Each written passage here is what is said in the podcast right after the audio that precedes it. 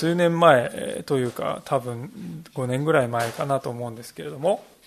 え中東のですねアラブ首長国連邦というところに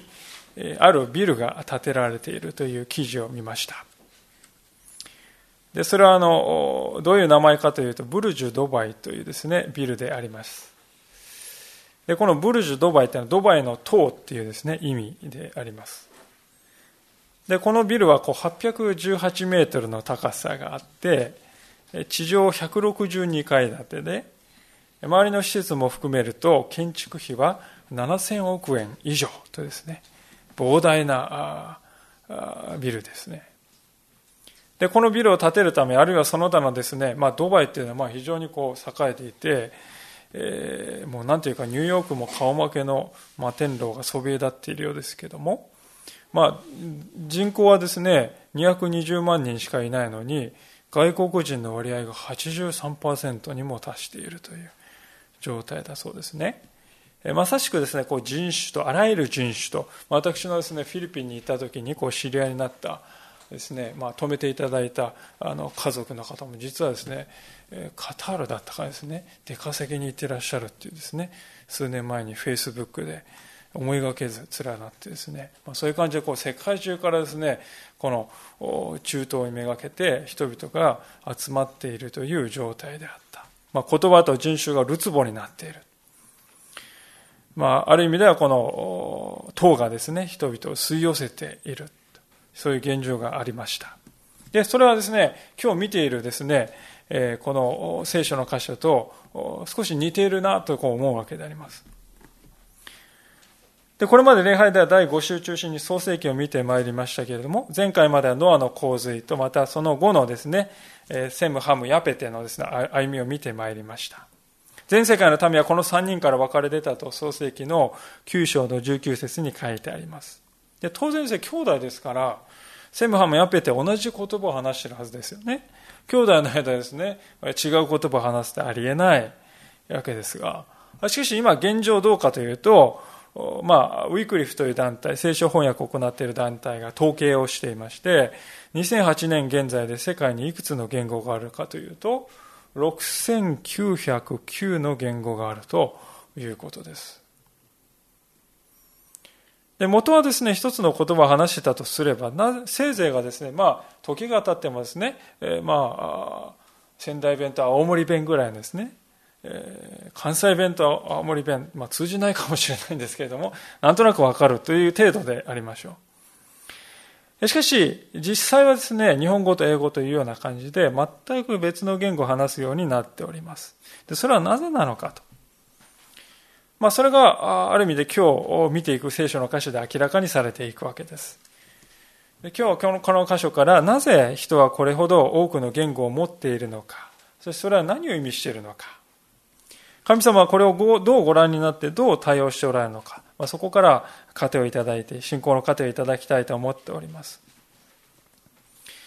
えー、さて先ほど申し上げましたようにノアの子孫というのはもともとは皆一つの言葉を話しておりました。でこの一節にありますように一つの言葉というのは実は一つの唇という意味であります。意味の言葉が使われています。一つの唇っていうですね。それを言葉と訳している。一つの唇ですから、まるで全人類がですね、一つの意志を持った存在であるかのように、統一されたですね、強い意志を持って動いていたということを表しているわけです。で、二節を見ますと、人々は東の方から移動してきて、死の死のあるの地に定住したとこう書いてあります。死のあるの地っていうのはですね、これはシュメール人の地という意味であります。まあ、世界史の教科書なんか見ると必ずシュメール人っていう人が出てきますね。で、世界最古の文明の一つと。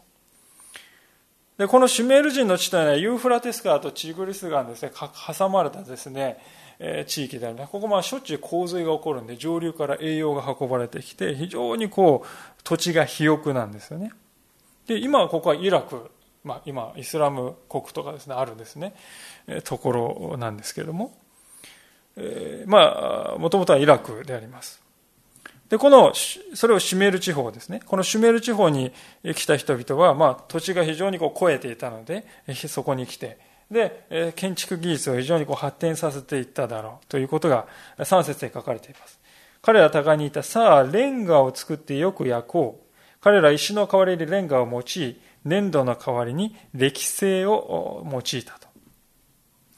まあ、なんでレンガを作ったかと言いますと単純な話でありまして、石がなかったからですよね。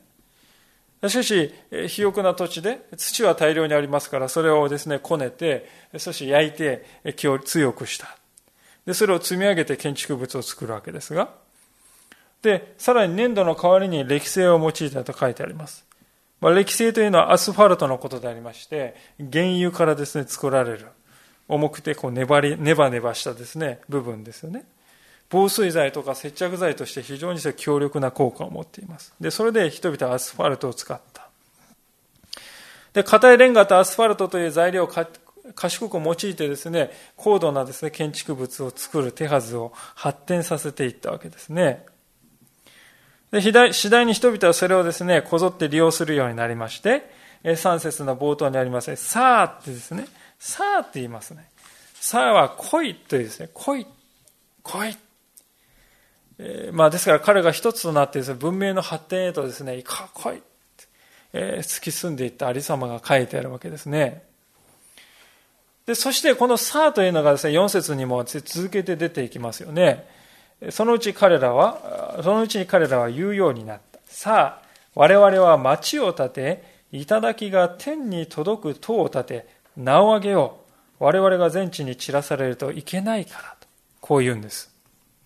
人々は自分たちが編み出した技術を使って、まず町を建てたわけですね。で何気なくこれは読んでしまうわけですけれども、ちなみに人類ですね、最初の町を建てた人物は誰だったか。聖書がですね、記録しているのは誰かというと、4章にですね、ちょっと遡って4章というところにあるカインという人ですね。で、なんで町を建てるかっていうと、その動機が大事なんですね。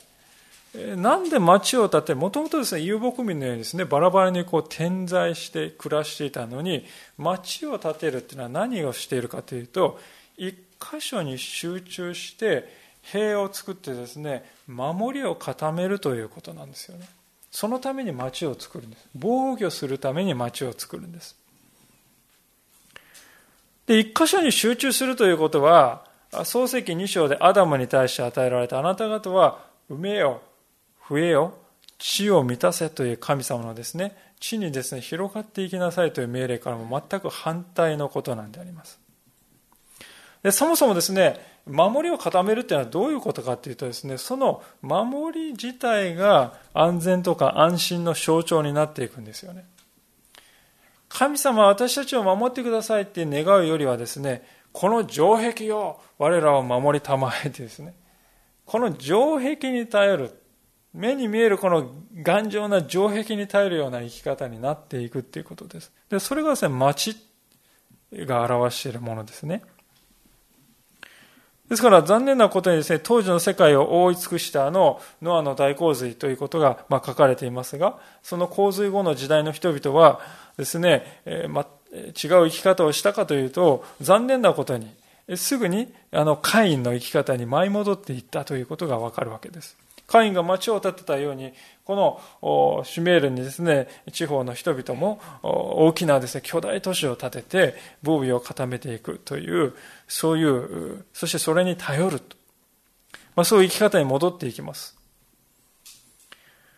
で、彼らがですね、したことは、この町を作るということだけにとどまらなくて、何をしたかというと、4節に続けて書いてありますように、頂が天に届く塔を建てようとした。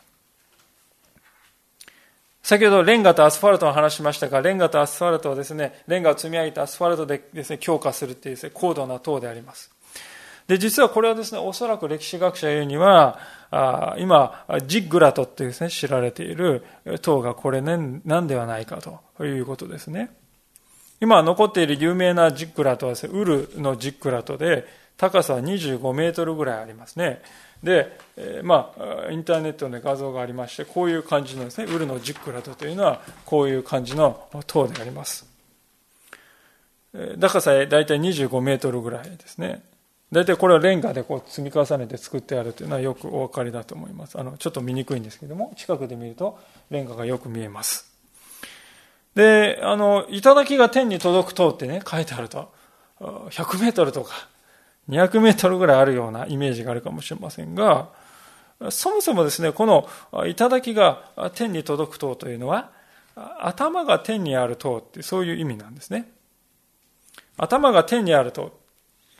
頭っていうのは何かっていうとね、意思を、意思決定する場所です。ですから、そしてまた天というのは神がおられるところであります。ですから、頂が、頭が天にある塔というのは、神の座を得たいという人間の意志を表しているということです。物理的にですね、雲にまで届くですね、何百メートルという塔を建てたという話ではないわけですね。神の座を得たい。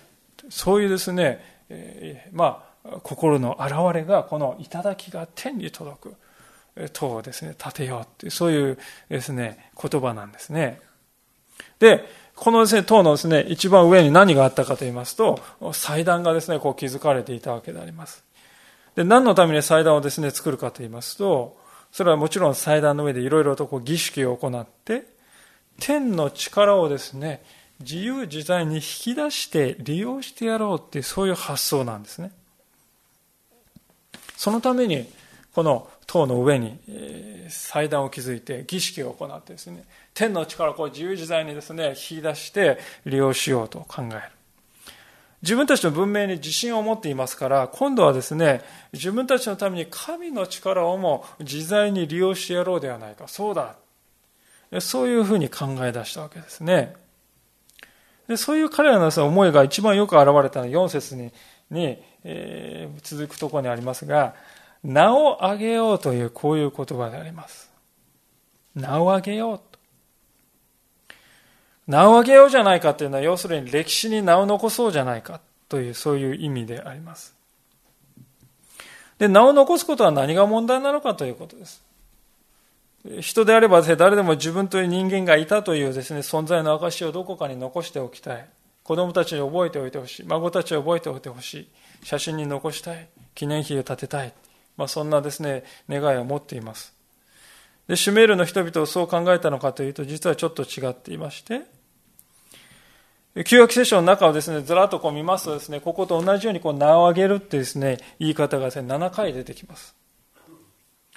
そのうちの2回はどういうところで使われているかというと、神様が、ダビデという王様が、その王国のですね、統治を始めた時に、ダビデを祝福した時に使った言葉ですね。神様がダビデを祝福したその言葉の中に2回使われて、あとの5回はですね、イスラエルに対して神様がどんなに素晴らしいことをしてくださったか、そのそのことを私を褒めたたえる、神様を褒めたたえるっていうです、ね、そういうことのために後の5回は、後の5回は使われています。つまり聖書がですね、言ってることは、基本的にどういうことかというと、栄誉を受けるということは基本的には神様だけに許されたことであると。人間に対して栄誉が与えられるのは、それは神様が特別の恩寵として恵みとして与えてくださった時にのみ許される。それが原則であるということであります。でその点から見ると、シメル人の人々はですね、自分で自分に栄光を競うと。そういう生き方だったということです。名を上げよう。それはですね、まさに現代の人々の中にまで通じる生き方であると。いうことではないかと思いますね。まあ、例えば、先ほど冒頭でお話ししましたようなブルジュ・ドバイというビルの話をいたしました。で非常に面白いのはですね、このビルの建築が始まった直後にですよ、直後に、あれを超える高さのビルを作ろうじゃないかというプロジェクトが始まったのです。1000メートル級のプロジェクトや、1400メートル級のプロジェクトや、果ては1600メートルのビルを建てようというプロジェクトまであるそうです。で、建築技術的には可能であると。まあ確かにものすごいお金はかかるんですけども、できないことは、まあ、1600メートルって栗駒山ぐらいの高さですから、途方もない高さですよね。まあ、人はそれだけではない、世界で一番豪華な客船を作りましょうというレースもあります。現時点での世界最大フリーダム・オブ・ザ・シーザーってですね、船で15万4千トンもあるそうです。タイタニック号の3倍の大きさがあり、戦艦ヤマトの2倍の大きさがある。しかしこれでは飽き足らずにさらに大きな船を作りましょうという計画もあります。まあ、栄光を求めるですね、私たちのあり方には限りがない。でそれはですね、形を変えて私たちの何かですね、ここまで大きなことではないにしても、私たちの生活隅々までですね、こういう、なんて言うんでしょうか、発想というものが浸透している。それが現実ではないでしょうか。聖書の神様がお受けになるところの栄誉というのは、まあ、そういうですね、人間の愚かな栄誉とは根本的に異なっている。先ほど7回のですね、名を挙げるという言葉が出てくると言いました。そのうちの5回は神様に対して用いられていると言いました。神様はご自分の名を挙げられたと書いてある。それは何のことかというと、イスラエルという国になされたような人を救う愛の技に対してであって、愛の交わりに対する、愛の交わりによるものでありました。しかし人が名を挙げようとしてですね、行うのは何かというと、血の通わない無機物を組み立てようと、そういうことに変わっていくわけであります。もちろん私は建築技術を磨くことがおかしいってそういうことを全く言いたいわけではありませんが、そうではなくて、神様や、あるいは人々、傍らの隣人に心を向けるんではなくて、物によって自分の栄光を表そうという、そういう生き方に、私たち人間の問題の本質があるのではないか。人のこの性質やまたこの愚かさというのは、そしてこのバベルの塔の時代から、まあ、数千年以上の時が経っても、実質的には何も変わっていないわけですよね。技術は進歩し、人々の暮らしが豊かになり、便利になったかもしれないが、しかし私たちの心の中にある本質的な部分は何も変わっていない。そこで聖書は人がどのような栄光を求めるべきかと。いうことについてはっきりとした基準を示してくれていますが、コリント人への高みの10章の31節というところにこのように書かれているわけであります。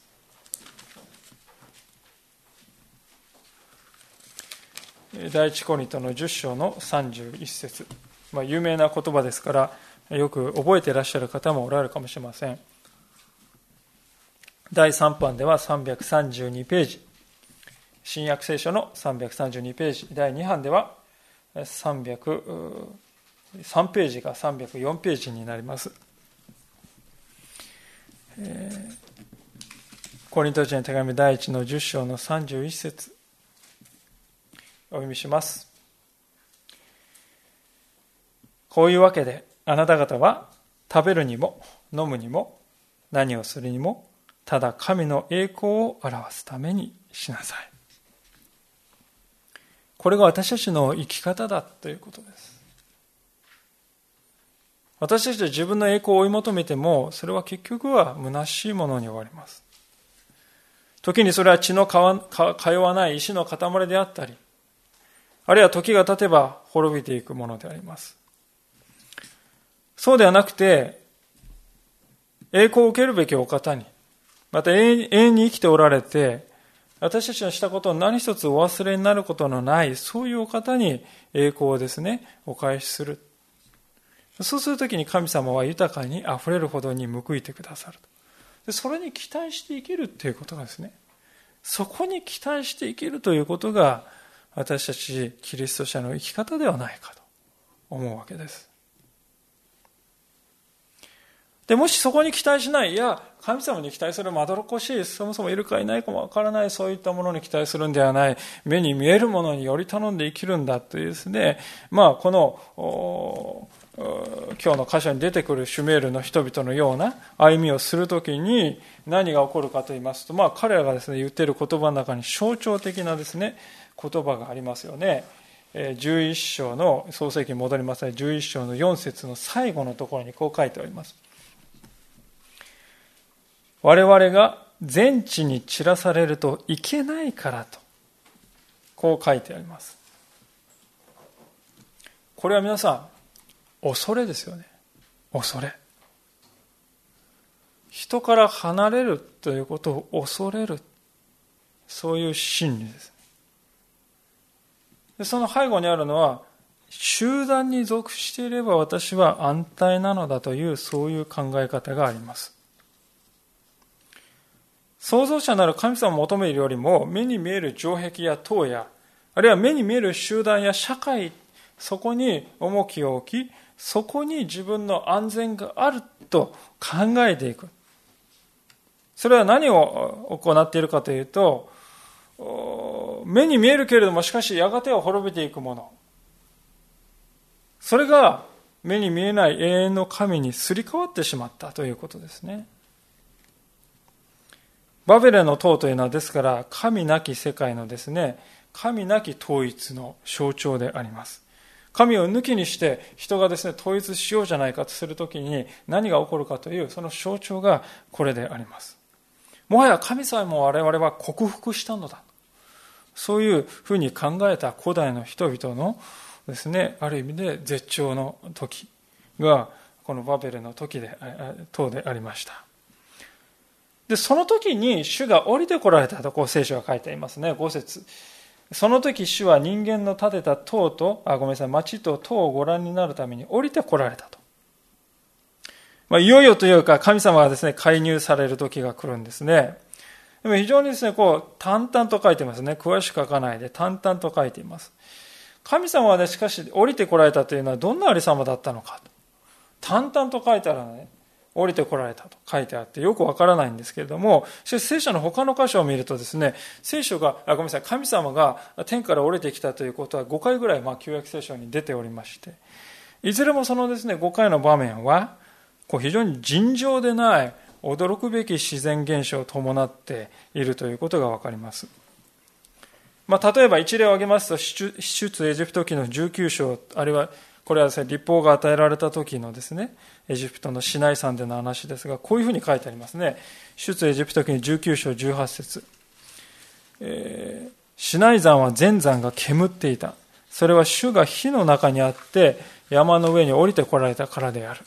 その煙はかまどの煙のように立ち上り、全山が激しく震えたと、こう書いてあります。まあ、ちょうどですね、あの、口の選ぶ島という島がですね、噴火しましたけれども、おそらく、まあ、それをですね、上回るような、あまあ、噴火したかしないか分かりませんけれども、それに近いような状態ではなかったかと思うんですよね。まあ、インターネットで本当にその映像を見るときに、こう、この世の終わりだというふうにですね、なんかコメントを書いてある。人もいましたね。まあ、おそらくその現場にいた人はそういう思いがしたんであろう。また、民数記を見るとですね、主は雲の柱の中にあって降りてこられ、天幕の入り口に立ってアロンとミリアムを呼ばれたと。まあ、こんな風なことが書いてあります。ですから、神様が地上に姿を現すということはですね、こういう非常に大きな出来事であります。そこに神がおられると一目でわかるようなあり方で地に降りてこられる。まあ、旧約聖書の時代だけの話かというとそうではなくて、新約聖書の時代でもそれは同じであります、基本的には。イエス様が蘇られたですね、時のことを書いているマタイの28章というところにこう書いてあります。すると大きな地震が起こった。それは、主の使いが天から降りてきて石を脇へ転がしてその上に座ったからである。その顔は稲妻のように輝き、その衣は雪のように白かった。万兵たちは見つかりを見て恐ろしさのあまり震え上がり死人のようになった。まあ、ここはですね、神様ご自身が降りてこられたんじゃない、見つかりが降りてきたに過ぎない。しかしそれでもこれだけ大きな衝撃をですね、屈強な兵士たちですね、もう怖いものはないと思われるような兵士たちに対して、そういう衝撃を与えているわけです。ですから今日の箇所で、このシュメールに神様が降りてこられたと書いてある。淡々と書いてあるんですけれども、おそらく神様の栄光に満ちたお姿を表されたのであろうと。人々はそれを見て恐れ惑ったであろうことは想像に難くないわけです。で何のために神様が降りてきたかというと、人々が建てた町と塔をご覧になるためって、いうことですね。ご覧になるためって書いてあってますよ。皆さんでもよく見えないからどれどれ行ってみようか。はあ、そうか。ってそういうふうにですね、そういう意味でご覧になるってわけじゃないです。神様は天から見てすべて全てご存知なのです。ご存知であえて降りてくる。これはどういうことかというと、あの、アダムがですね、最初の罪を犯したときに、神様が彼らに対してしたことと同じではないかと思うんですよね。アダムが最初の罪を犯した時神様はですねアダムは何やってんのかなちょっと見てこようかなはあってそんな感じじゃないですねもう全部ご存知です。全部ご存知であるのにアダムに対して何と言われたかというとあなたはどこにいるのかって聞かれたんですね。これは本質的な問いなんです。分かっていて神様はあえてあなたはどこにいるのかってですね、問いかけられたんですね。創造者である神様の前から隠れている土くれの人間、そこに問題があるんではないかというですね、その問題の確信をつくですね、問いかけですね、神様の。あなたはどこにいるのか分かっていて神様を問いかけ、あなたの存在はどこにあるのか私から離れてあなたは一体何をしているのかそういうですね、神様の思いがあふれている質問ですね。で、この箇所もですね、言葉にはもちろん出てないんですけれども、人間がですね、神さえもですね、この塔を建てて、このてっぺんでですね、神の力を実に引き出してやろうって考えて、いろいろですね、儀式をしていた。それは、え、人がですね、神さえも意のままにですね、まあ、しもべのように扱う。そして自分自身をですね、神とするような、まあそういう企てとしている。それを神様はご存知であって、あえて再確認するかのように地上へと身を低くして降りてきてくださる。そういう神様の姿。それを私たちはここに見るわけであります。それは神様の謙遜であります。また同時に皮肉でもあります。自分自身をですね、神にしようって言って、この塔ですね、てっぺんでですね、こう、なんていうんですか、非常にこう、意気揚々と儀式を行っていた人がですね、いざその神様が降りてこられるとどうするかというと、うわーってですね、右往左往しておりますね。うわー大変だ。自分が何者であるかということを私たち人間は知らない。本当は弱く、土に過ぎないものであるということを忘れてしまった人間のこの哀れな姿がこの場面には本当に凝縮しているんではないかと思うんですよね。で、神様はですね、降りてこられる前に、実は言葉を発せられておられた。それが聖書を記録されてますね。6節にあります。主は仰せになった。彼らが皆一つのため、一つの言葉でこのようなことをし始めたのなら、今や彼らがしようと思うことでとどめられることはないと。そうあります。一つの言葉というのは最初冒頭のところで一つの唇という言葉が使われていますということをお話しました。つまりこれは見よ彼らは一つのため一つの唇だ。これが全ての原因なのだと。神様は判断されたということです。でその結果神彼らがしようとしていることでとどめられることは何もないという神様は言っておられますね。このとどめるというのは他の箇所を見ると妨げるとか立つっていうふうに訳されています。つまり、人間が分裂しない、そして一致団結して自分自身の欲望のです、ね、実現のためにこう邁進していくときに何が起こるかというともう何をもってしてもそれを妨げたり、それをですね、立つということはできないんだ。神様の嘆きですよね。あたかもですね、読み方をですね、えここをですね、少しうがった読み方をすると、なんか神様が自分のですね、地位が脅かされて焦ってですね、この目をですね、積んでやろうってですね、出る杭を打つじゃないですけども、そういうふうなことをやって降りていこうとしているかに見えるんですけど、そういうことではない。これは、人の罪の性質の底知れぬ根深さ、また愚かさ。神様の栄光を追い求めるんではなくて自分自身の栄光を追い求めてちょっとつ盲信していく人間に対する神様の嘆きなんですね。何によっても彼らをとどめることはできない。痛みです。そこで神様は言われるわけですね7節。さあ降りていってそこでの彼らの言葉を混乱させ彼らが互いに言葉が通じないようにしようと。さあとですね書いてあります。さあって一体誰にさあって言ってるのか。神様お一人なのに。まあ、いろいろな説がありますけれども、神様は天使に命令して共同でその技をしようとしてされたんではないかという説がですね、有力であります。でそこでしようとされたことは何かというと、言葉を混乱させるということです。混乱させるというのは混ぜ混ぜにした、ミックスしたということですね。で皆さん、ここのですね、神様は言葉を混乱させたと言われた時に一体何が起こったか皆さんどういう想像をなさるでしょうか？あたかもその場所に居合わせた人がですね、もう天然バラバラにして無意味な音声をですね、わめき散らしたというふうに理解するかもしれませんが、そうではないんですね。10章の5節というところを見ると、どう書いてあるかというと、11章よりも前ですよ。これらから海沿いの国々の国々が分かれてその地方により種族ごとにそれぞれ国々の国語があったと書いてあります。種族ごとにですから言葉の違いはですね種族ごとに生まれたわけです。民族や種族ごとに整然と言葉の違いが生まれたんですね。時代の流れで徐々に変わっていって文化したというのならばこういうことは起こらない。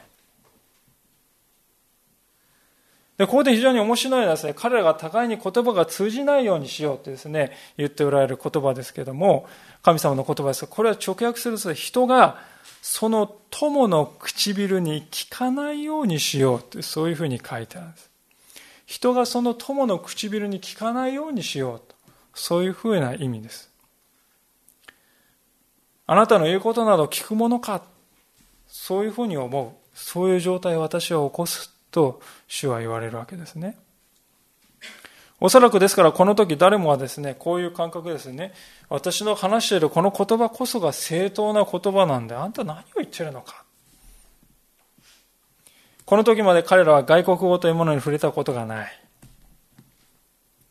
まあ、私たちであれば、たとえですね、姿形が似ている人が来たとしても、まあ、違うですね、外国を話している、ああ、あれ外国語を喋ってんだなってわかりますが、しかしこの時は誰もですね、外国をまだ聞いたことがない状況で、一体何が起こったのか、誰もわからない。まあ、あちこちで大小様々なですね、争いが起こったでありましょう。意味不明の怒鳴り合いや罵り合いや、いやいや、自分こそがまともなんだ。自分こそが正当なのだと。自己正当化がぶつかり合って。で、人々はですね、もはやこの意味不明なことを言う連中とは一緒にいられない。同じ言葉を話している人々で集まろう。そうして士族ごとに町を離れていった。こうして人々は、八節のあるようにあちこちへと分かれて住むようになっていった。当然ながら、神をも手に、自分の手に収めようと、そう狙ってですね、建てたこの塔を建てるということも、これ以上はやめたわけですね。人の傲慢が打ち砕かれた町、それはバベルと呼ばれたわけです。皆さん、バベルというこの言葉から、後にイスラエルを苦しめてイスラエルです滅ぼすバビロンという帝国が生まれてくるということはよくご存知でありましょう。聖書の終わりに、黙示録の中にえ、終わりの時にですねこの世をですね支配する勢力のことをですねどういう名前で呼んでるかというと大バビロンっていうんですよね。大バビロンっていう読み方言い方をするわけです。でそのルーツはどこにあるかというと今日の箇所にあるんですよね。聖書の歴史というのはそういう意味でこの創世記から黙示録まで一貫してですねつながっているわけであります。でそういうふうにしてですね、人々はもはや一致して神様に逆らおうとはしなくなったわけであります。で実に皮肉ですよね。人間的に一致しようじゃないかって一致してですね、えー、神様を克服しようじゃないかって集まったんです。でその結果は皮肉なことに人間的な一致までも失ってしまった。もともとは人間的に一致しようと集まったのに、皮肉なことにその一致も失っていった。私はでもこれは神様の知恵だと思うんですね。神様もあのノアの大洪水のようにえな洪水、あのような裁きを私は二度と行わないと言いました。神様は今日の箇所で人々をですね、苦しめることなく、ただそのコミュニケーションを断たれるだけで、その高慢を打ち砕かれたということです。それで十分だったということです。神様はいつも問題の根本をご存知であるからですね。本来言葉というのは素晴らしいものとして与えられたのです。言葉によって人と交わるということは本当に素晴らしい祝福として与えられたのであります。しかし人がそれを誤って用い、名を上げよう。自分に栄光を期すために一致団結しようとしていくと、する、そうすればするほどかえって分離が生まれていくという皮肉なことであります。ですから今日私たちがぜひ心に覚えたいことは、私たちはです、ね、自分に与えられている賜物をですね、ぜひ神様のために用いていきたいということです。決して自分の野望のために、自分の栄光のために用いない。でもし私たちが神様のために自分の賜物を用いるときに何が起こっていくかと驚くべきことが起こります。え、ペンテコステのですね、え、礼拝を先日行いましたけれども、使徒の2章にですね、ペンテコステの日に何が起こったかということが書かれていますね。皆さんもよくご承知のことと思います。あのペンテコステの日に精霊がですね、人々の上にですね、お下りになったと書いてありますね。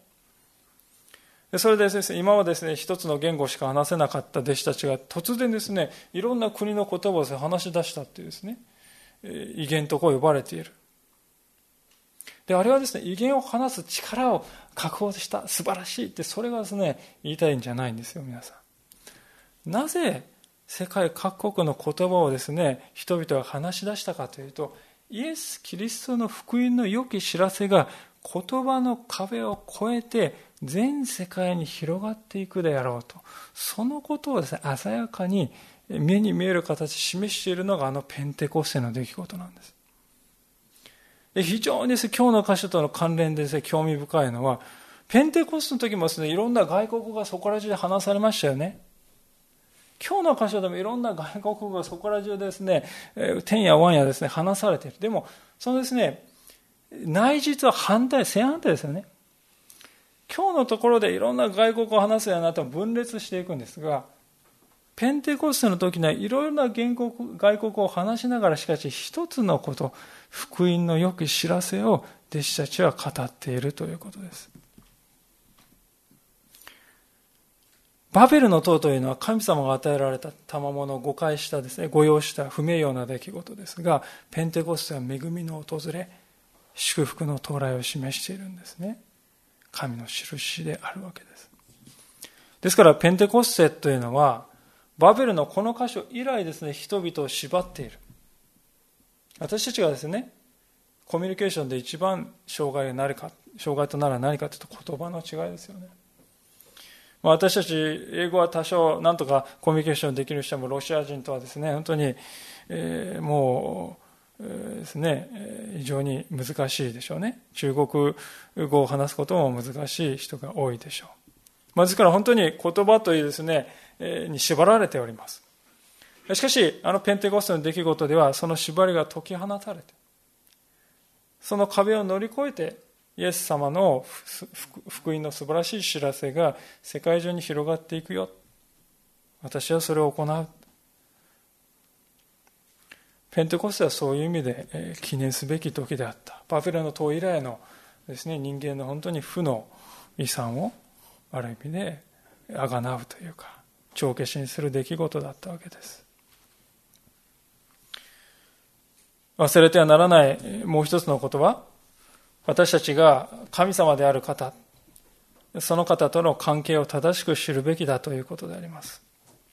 今日の歌詞が教えている本当に大切なことは、私たちが今持っているものは全て神様から与えられたものだということです。私たち自分の力で生き抜いている。自分の力でこれだけの文化を築いた。自分の力で人とコミュニケーション力を磨いてきた。自分の力で生きてきた。そう思うかもしれないけれども、実はその全ては神様からのギフトとして与えられたものである。人がそのことを忘れて、神様を忘れて、自分の栄光を追い求めるときに、神様はコミュニケーションの困難を少しだけ増やすんです。少しだけ増やす。するとですね、人に何が残されるかというと、争いと離れ離れ、そして後輩と廃墟が残る。わずかにですね、この言葉の困難が増し変わるだけで人はですね、このように脆くも弱くもなってしまうんですね。にもかかわらず私たちは自分が時に何ほどのものでもあるかのように思っている。自分の力でまた人生すべてを乗り越えなくてはならない。それにですね、背負うべきでない、背負う必要ない思いを負っている。神様がそうではなく、神様が私たちの歩みをすべて導いてくださる。私たちの命を与えられたものではないか。すべては神様の手の中にあるのだから、神様に委ねて、期待して、信頼して歩んでいいんだと。それが本当にですね、安心な生き方であり、安らぎの生き方であります。で私たちはそういうふうに歩んでいくときにあのペンテコステの出来事があったように分離をもたらすものではなく本当の意味で一致をもたらす神様の霊がですね本当に私たちのうち豊かに現れてくださる。そのことを覚えて私たちも神様と共に歩んでいきたい。そう願います。お祈りしたいと思います。今しばらくの間短い時間神様の前に静まって応答のお祈りの時間を持ちたいと思います。お一人お一人はご自分の言葉で祈りの言葉を本当に心の中で湧き上がらせていただければと思います。しばらく静まりましょう。